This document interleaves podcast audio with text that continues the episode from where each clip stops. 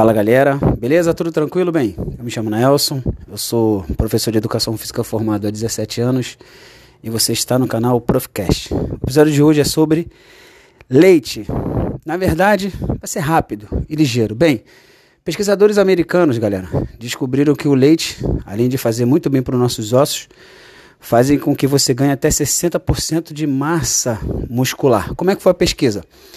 Eles pegaram um grupo de indivíduos, entre homens e mulheres, e constataram que depois da atividade física, no nosso caso serve aqui para musculação, essas pessoas é, consumindo dois copos de leite desnatado aumentaram em até 60% o ganho de massa em relação a outras bebidas. Que bebidas são essas, prof?